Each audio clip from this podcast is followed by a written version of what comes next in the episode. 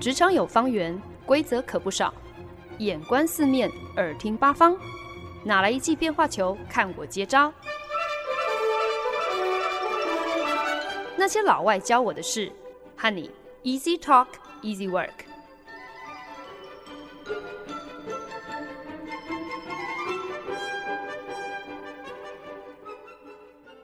您现在收听的是好家庭联播网台中古典九七点七，台北 Bravo 九一点三为您带来的节目《那些老外教我的事》，我是欢恩。二零二零年年初的时候，我在美国一个知名的群众募资平台看到了一个产品，是一个容量差不多是五百二十 CC 的保温水瓶。可是它很特别，因为它可以从水瓶底部另外再拆出一个三百五十 CC 副杯盖的随行杯，等于就是一个水瓶，但是有两个大小不同的容器。而且它还有一个很特殊的设计，就是能够让你把那个比较小的随行杯固定在水瓶的顶部，这样比较方便携带。如果你真的两个容器都用上的话，你可以直接把它们叠在一起，这样子就可以避免你手不够用啊，或者是呃可能会打翻饮料的问题。所以我当下看到他们的行销影片，就整个心动了。通常我对于这种产品广告都是蛮无动于衷的，可是那个时候呢，我就决定要下单购买，成为了一万四千多名这个水平的前期赞助人之一。本来呢，这个产品是预计在二零二零年年底前要出货的，因为呢，赞助人他们很多都是预备要把这个很特别的水瓶当做是圣诞礼物送给亲戚、送给朋友。那我想大家应该都还记忆犹新吧，都还记得二零二零年后来发生了什么事嘛？新冠疫情爆发之后，中国就开始封城。很多工厂都被迫停工关厂，这个产品找上了代工厂刚好也就是其中之一，所以也直接受到影响。因为这样的一个原因，所以本来的这个量产排程就彻底延档，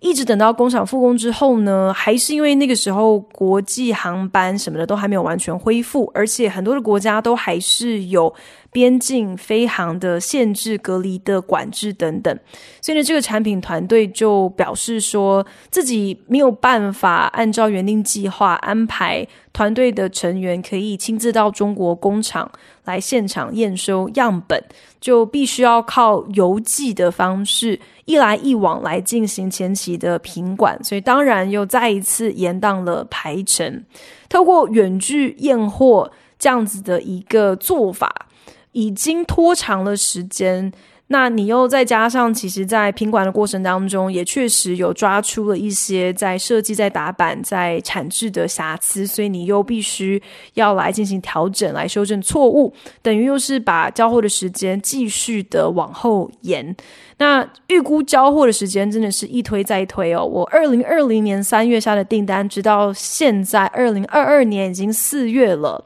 我都还没有收到我的产品，而且我并不是特例，绝大多数早期的赞助人到现在也都还没有收到他们的水瓶。更有趣的是呢，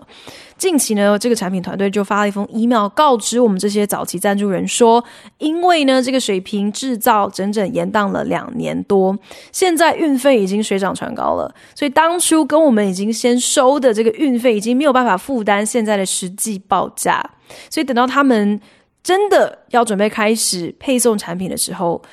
就需要另外再跟每个赞助人加收运费来补足差额。这个产品团队甚至还强调说，因为我们这些赞助人早先提供的资金已经都投入生产成本里面了，所以现在根本没有办法退费。所以如果赞助人你们不愿意追加运费的话，你们就是既拿不到产品，你们的钱也要不回来了。让我们干等了两年多，都还没有收到产品就算了，现在还回过头来跟我们再要钱，这已经够扯了。但是真的是没有最扯，只有更扯，因为有很多的赞助人后来还发现说，这个产品团队呢，他们根本已经在自己的网站上，还有另外一个第三方的网站上，已经开始在贩售他们的水瓶，而且已经有交货了。而且重点是，这网站上所订定的运费比当初我们这些赞助人所付的还要便宜。言下之意呢，他们根本就是已经把我们这些早期赞助人的订单先晾在一边，反而优先出货给后来才上他们的网站来购买的这些客人。知道我这个状况的人呢，都笑我说我根本就是遇上了诈骗集团。可是我还一直傻傻的说，应该没有啦，因为他们真的有做出产品原型啊，每个月产品团队寄来的这个 email 里面都会附带工厂生产线的影片呢、啊，画面上都有看到这个瓶子跟这些特殊夹层什么的这些零件。说是这样说没错，可是毕竟在产品到手之前，不管你是行销影片还是工厂生产线的影片，其实这个什么一瓶两用，它到头来都只是一个虚构的概念，一个还没有实践的理想。因为我就是还没有拿到这个产品啊，我所面对的这个状况，某种程度上，我觉得还蛮贴切的总结了所有新创公司在草创初期都必须要经过的一个过程。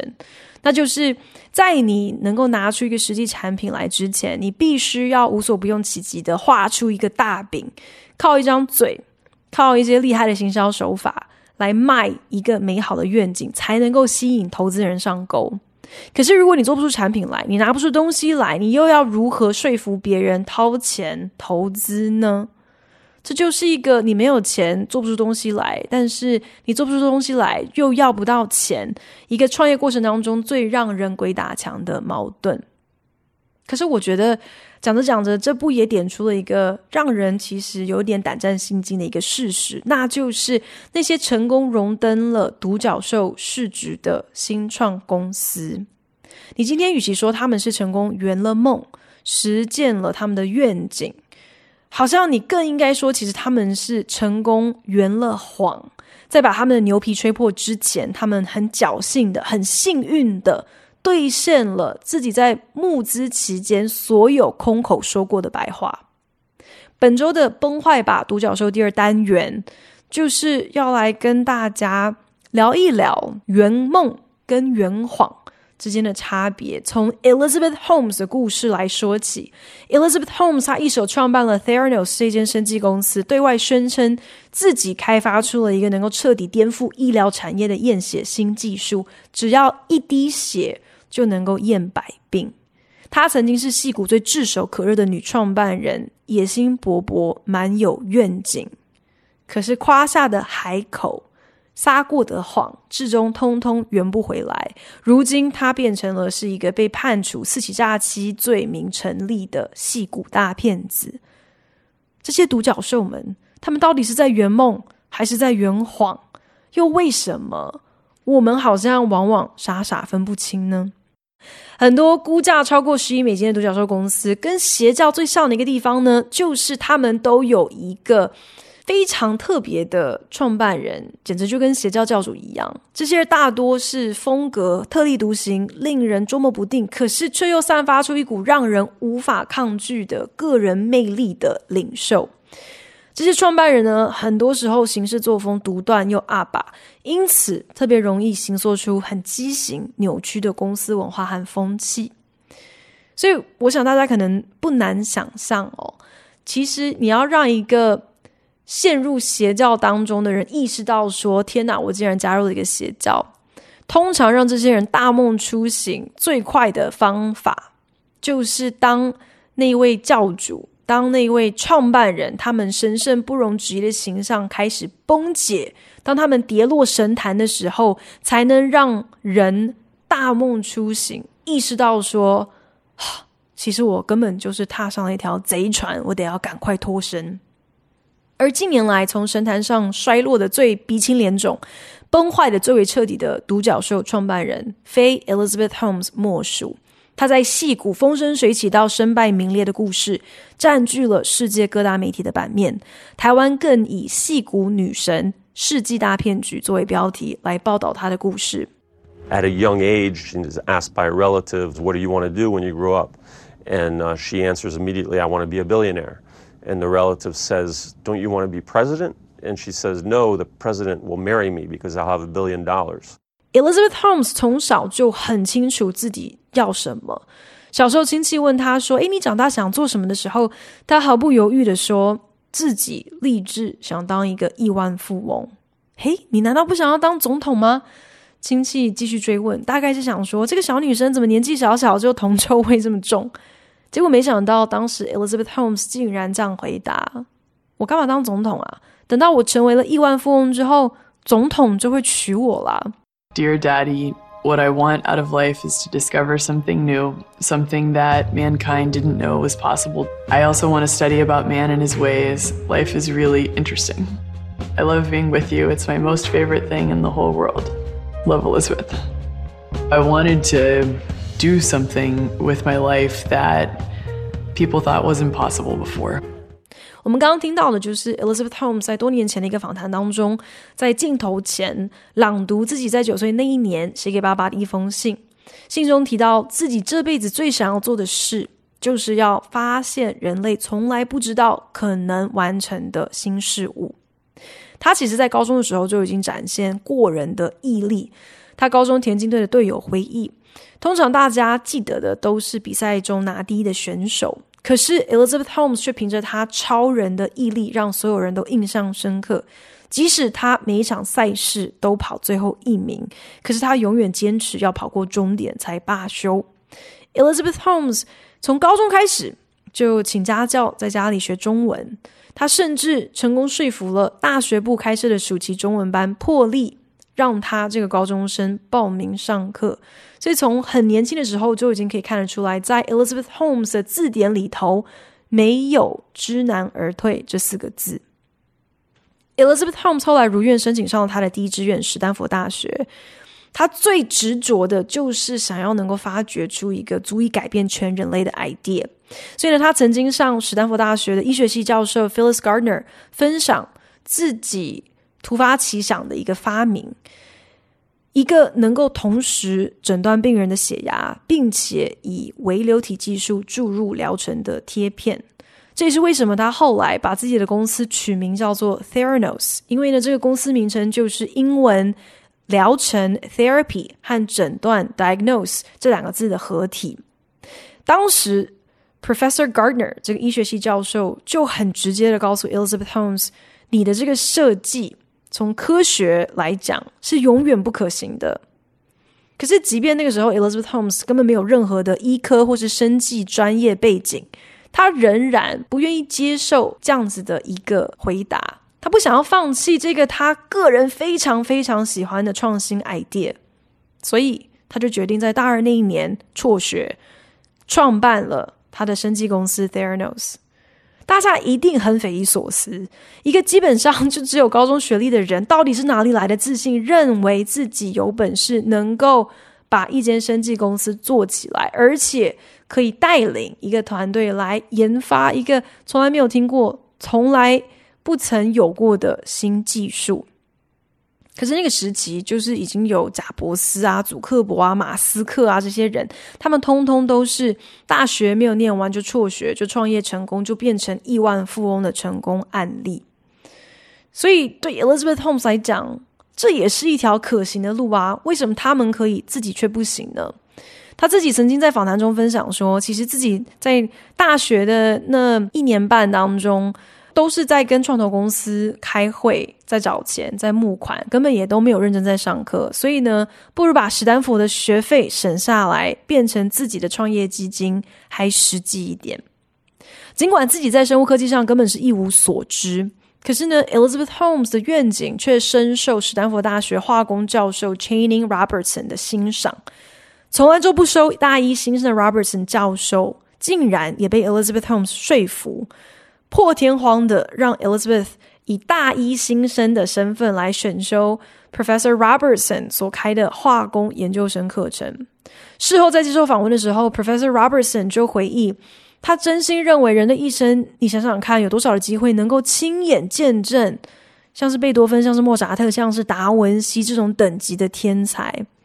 他真心的认为 Elizabeth Holmes 就是这样子的一个天才，所以呢，才赌上了自己的职涯和声望，全心的来支持 Elizabeth Holmes。不仅贡献出他自己的人脉，引荐 Elizabeth Holmes 认识不少的创投公司，更成为了 Theranos 的第一位董事。Channing Robertson，他可以说是第一个，但当然不是最后一个。就是因为太想要相信 Elizabeth Holmes，太想要相信他的梦想能够成真，所以直接亲自助长了这个谎言，如滚雪球般越滚越大，也正因为如此，Elizabeth Holmes 在不到一年的时间内，就为他那个根本还拿不出任何成果的新创公司募到了超过六百万美金的资金。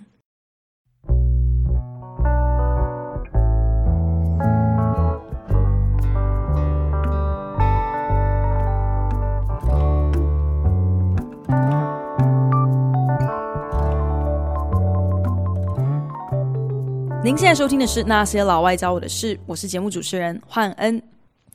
戏骨女神世纪大骗局被踢爆之后，陆续就出现了很多相关的追踪报道、podcast 访谈，还有著作出版。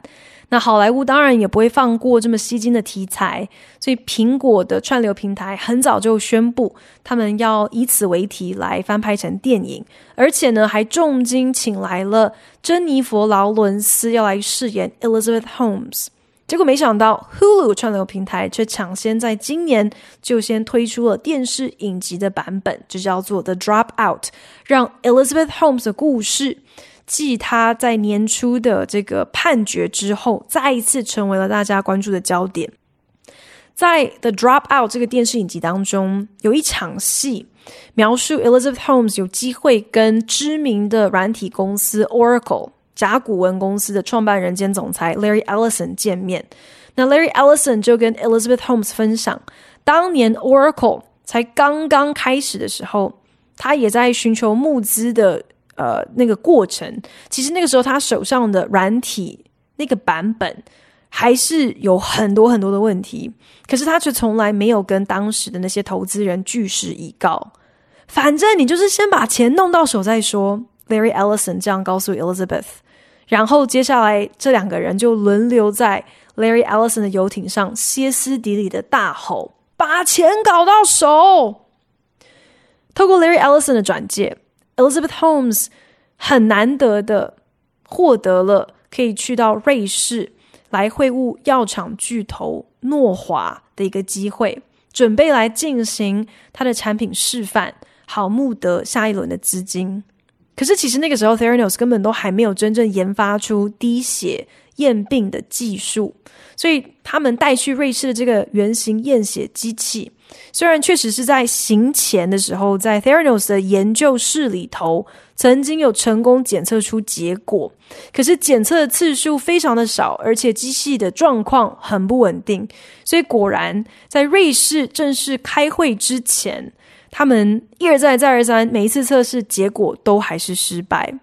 可是，即便是这样子，Elizabeth Holmes 她就是不明白什么叫做知难而退，她就只是员工，不如我们就干脆拿在研究室测试出来的结果鱼目混珠，来捏造诺华示范会议上的结果，在剧中。他手下员工对于公然向投资方说谎这样子的一个决定表达质疑的时候，只见 Elizabeth Holmes 瞪大双眼说：“我们这样不算说谎啊，因为我们的机器之前确实有成功过啊。”这可能是某种自我安慰吧，说服自己今天讲的并不是百分之百的谎话，因为只要我们之后可以把机器修好，就能够圆谎了。靠着这个谎言，资金到手了。可是，毕竟今天他们是研发全新的医疗器材和技术，你总得要透过临床实验才能够来验证说你的这个技术到底有没有效。Elizabeth Holmes 不顾研发工程团队的反对，明明就知道手上的技术和机器都还没有效，都还不成熟，却坚持要按照原定计划开始。针对癌末病患来进行临床实验，在剧中，首席工程师没有办法接受，他们竟然是在明知道产品不管用的情况之下，还要利用这些命不久矣的病人。可是 Elizabeth Holmes 却说：“啊，这些病人他们都知道自己参加的是一个临床实验呢。临床实验的意思就是可能成功，可能也会没效啊。”虽然我们当然不知道剧中 Elizabeth Holmes 讲的这些话，她的这些反应是不是属实，可是我们知道真实生活当中这位戏骨女神，她确实为了一圆自己改变世界的梦想，捏造了数据来欺骗诺华，也确实是在明知道她的产品跟技术还不成功的情况之下，就进行了临床实验。在他的思维当中，这就是创新的过程呢。当你想要去改变现况的时候，你一开始你一定会有很多人说你是个疯子，接着一定会更多人开始想办法给你唱反调，来拦阻你。可是你只要坚持得住，不知不觉世界就会被你改变。Elizabeth Holmes 的梦想的确是一个足以改变世界的 idea。全球有多少的病患饱受抽血之苦？为了不同的检验，需要抽上好几管血不说，这些病患抽血抽到手臂淤青都是正常的。如果你更惨，遇上一个技术很差的护士，一时找不到血管，或者是插错位置了，等到针都已经插进手臂了，还在你那边掏啊找的啊，光是想就觉得真的是鸡皮疙瘩掉满地。那些病患更是苦不堪言。所以，如果真的是能够成功发明出一个简便手持的验血器材，只要轻轻在手指上扎一下，只要用一滴血，就可以让你轻松在家里头自行验血，做上百种检测。这真的是能够改变全体人类的生命，也可以做到更早预防一些特定疾病的一个状况，甚至还能够应用到战场上。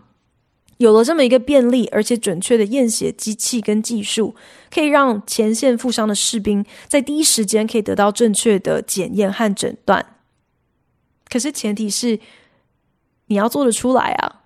你要真的能够准确而便利。你今天梦想不管再怎样子的美好，无论你的想法有多创新，如果你的技术不存在，它就是不存在。你的机器做不出来，就是做不出来。你拿不出具体的数据和成果之前。从 Elizabeth Holmes 嘴里说出来的每一个承诺，每一个美好愿景，都只是连篇谎话。Elizabeth Holmes 跟 Theranos 之所以在这些崩坏的独角兽当中如此受到瞩目，其实呢有几个关键原因。第一个当然就是因为 Theranos 曾经是一个一度坐拥高达九十亿美金价值的公司。曾几何时呢，Theranos 的董事会名单你一翻开来，这简直就是创投界的复仇者联盟，因为一字排开，全部都是跨足美国产官学政经界的重量级人物，包括美国前国务卿季辛吉，还有乔治舒兹，还有两位美国前国防部长、前美国参议员，甚至还有美国前疾病管制署的署长，也有呃外科医生。Elizabeth Holmes 甚至还说服了苹果创办人贾伯斯的得力左右手，负责 Mac OS 十研发的首席软体工程师 Avi Tavanian 加入成为他的董事之一。我觉得真的很难想象，这些不仅是有头有脸，更是阅人无数，在各自领域受人敬重的成功人士，他们到底是怎么被 Elizabeth Holmes 耍得团团转的？可是背后有一个很根本的原因，我们不得不说，那就是其实这多少还是跟他的性别有点关系。今天在戏谷闯出一片天，那些叫得出名字来的成功创办人，基本上都还是以白人男性为主，所以难得在绿叶当中窜出了这么一点红，这毋庸置疑是 Elizabeth Holmes 很重要的卖点之一，也因此会让各路投资人多少都抱着一种心态。他们都想要成为那个慧眼独具、促成首位戏骨女创业家在业界大放异彩的幕后功臣。大概就是因为这样子，所以这些投资人也落入了一个跟 Elizabeth Holmes 一样的偏颇观念，那就是当你找到一个你很喜欢、很喜欢的 idea 的时候。只要你够喜欢，只要你够坚持，够希望它成真，好像这样子就事半功倍了。可是 Elizabeth Holmes 的故事告诉我们，很多东西不是凭空想象，不是你只要心存正念就能够成功的。在 The Dropout 的电视影集当中呢，有一场戏，就是我们刚刚有提到的。刚升上大一的 Elizabeth Holmes 找上了史丹佛大学医学系的 Phyllis Gardner 教授，跟他分享了那个可以自动诊断再下药的贴片 idea。当时教授告诉他说：“你的这个想法，科学上来讲是不可能行得通的时候，Elizabeth Holmes 却双眼散发着天真稚气的万丈光芒，回说：‘Do or do not, there is no try。’你要么做，要么不做，没有什么试试看而已。”这句话呢，其实是《星际大战》中尤达大师说过的一句名言，言下之意呢，就是你要放手一搏，直到成功为止。当时剧中这个 Professor Gardner 非常傻眼，对 Elizabeth Holmes 说：“科学的本质就是不断的在 try，就是不断的在尝试啊。你与其今天去引用一个虚构的绿色外星人说过的一个虚构的台词，你更应该按部就班的学习生物科学最根本的基础知识，这才实际。当然，这一来一往的互动。”肯定是夹杂了很多编剧的自由想象、自由发挥。可是我觉得，其实也很写实的描绘出了 Elizabeth Holmes 野心勃勃的个性。他为自己紧紧抓住了一个其实有点莫名没有来由的崇高使命感。反正就是已经认定自己是一个要做大事的人，好像因为这样子而更加搞不清楚，其实按部就班、务实验证。跟轻易放弃、打退堂鼓，这两个是完全不一样的事情。诶，有的时候你知难而退，并不是因为你毅力不够，而如果你永远都不顾现实考量，坚持己见，这不仅不是美德，到头来只不过是凸显出你自己的无知和傲慢。很多东西并不是只要你精诚所至，就一定能够金石为开的。特别是现在我们讲的是医疗生物科技的研发耶，当你牵涉到个人的生命和健康的时候，当然是急不得啦。你可以大胆假设，可是你更需要小心求证。这么基本的道理，Elizabeth Holmes 却视若无睹。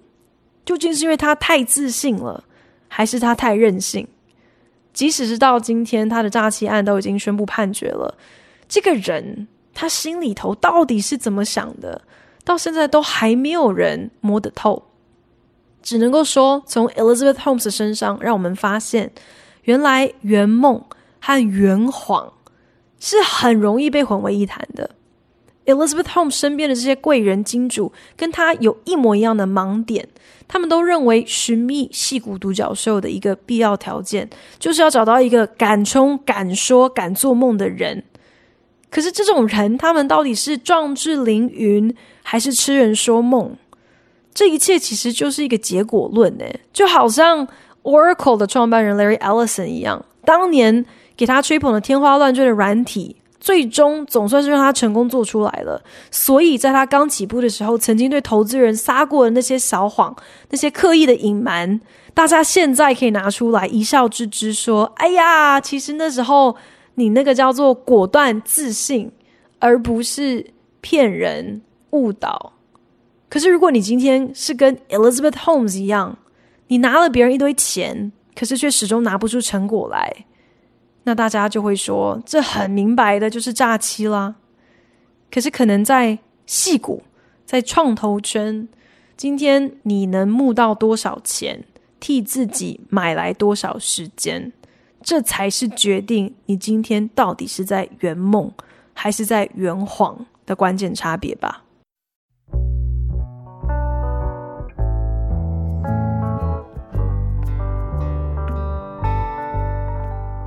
本节目由好家庭联播网、台北 Bravo FM 九一点三、台中古典音乐台 FM 九七点七制作播出。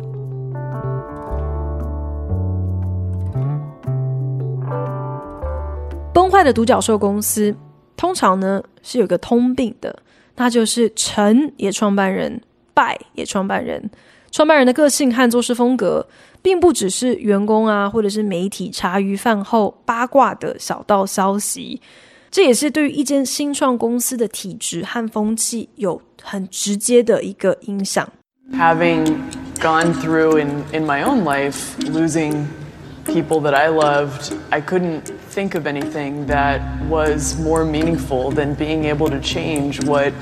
people go through when they say goodbye too soon. Elizabeth Holmes 大言不惭、说谎不打草稿、也不脸红的行事风格，曾一度被人家看作是好像很高明的一个行销手法。每每他出席任何公开活动、参加会议或者是媒体访问的时候，他最喜欢挂在嘴边的一句话，就是说自己公司所做的一切都是为了要让我们不需要面对太早跟家人诀别的悲剧。So no one ever has to say goodbye too soon。这句话成为了他的口头禅，去哪里都挂在嘴边，不断的重复播放。说谎成自然，这就变成了 Elizabeth Holmes 一个最指标性的人设。他不只是以此作为他跟投资人还有董事会互动的准则，这也成为了 Theranos 公司文化当中最让人胆战心惊的一个特征。Elizabeth Holmes 她深深知道自己答应投资人的技术始终没有办法研发出来。但为了避免公司内部员工走漏风声，所以他刻意孤立各个部门，用尽各种方式禁止不同部门的人可以交换情报、互通有无。所以基本上，研发部的人跟工程部的人彼此都不知道对方在做什么案子，进度到哪里。这种保密防谍的氛围，让公司陷入一个猜忌、互不信任的扭曲文化当中。员工们也慢慢发现，这个女主管根本就是一个说谎惯犯，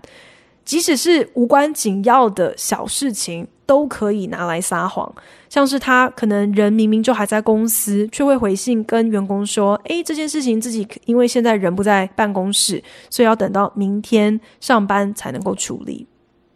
可是，或许 Elizabeth Holmes 最让人不可思议的谎言是她的声音。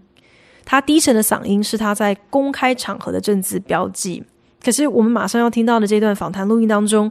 我们隐约就可以听到他一开口的时候，好像有一点不小心露馅了，是在事后赶快慢慢的再把声音压低回来。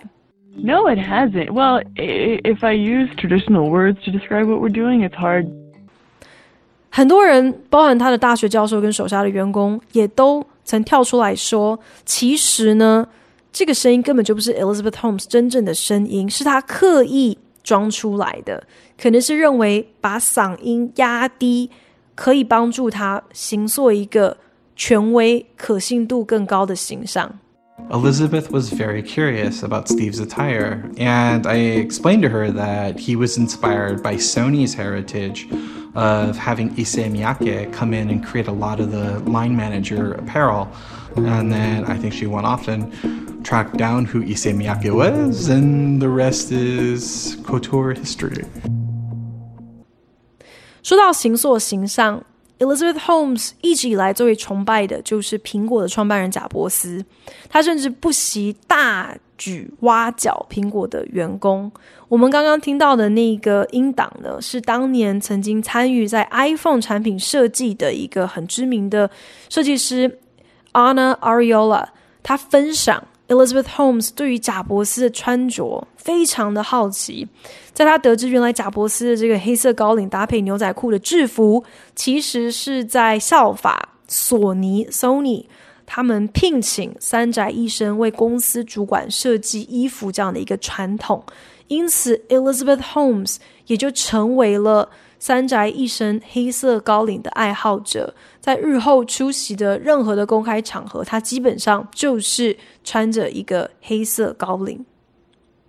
我们现在活在一个黑白是非越来越难分辨的时代，因为灰色地带才是所有人都能够替自己找到余地的一个空间，所以好像已经没有什么绝对的谎话。因为有的时候我们说那不过是一种行销手法，其他时候我们把它叫做是自我包装，又有的时候我们说啊，那是叫做有野心、有理想。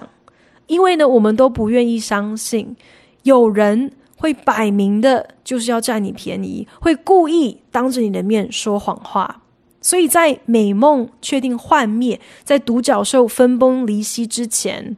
这些人，他们都是拥有雄心壮志的有为青年，而不是痴人说梦的诈欺惯犯。而他们所有的不择手段，都不过是圆梦过程的努力不懈，而不是为了圆谎的居心叵测。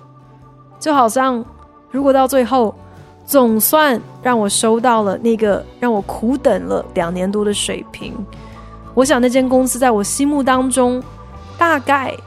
会从阴险的诈骗集团直接洗白，变回一个心情不畏艰难的新创公司吧。谢谢您收听今天的那些老外教我的事，我是焕恩，我们下礼拜同时间空中再聊喽，拜。